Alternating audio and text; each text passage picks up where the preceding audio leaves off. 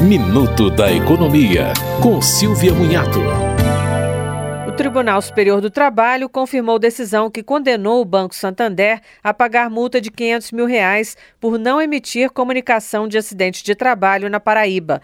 O tribunal considerou que o valor da indenização é razoável e está dentro do patamar médio estabelecido pelo TST em casos semelhantes. A CAT é um documento emitido para reconhecer um acidente de trabalho ou uma doença ocupacional. A lei obriga a comunicação pelo empregador até o primeiro dia útil seguinte ao da ocorrência e, em caso de morte, de imediato. No caso analisado, os trabalhadores acidentados tiveram dificuldade de receber benefícios do INSS pela falta do documento.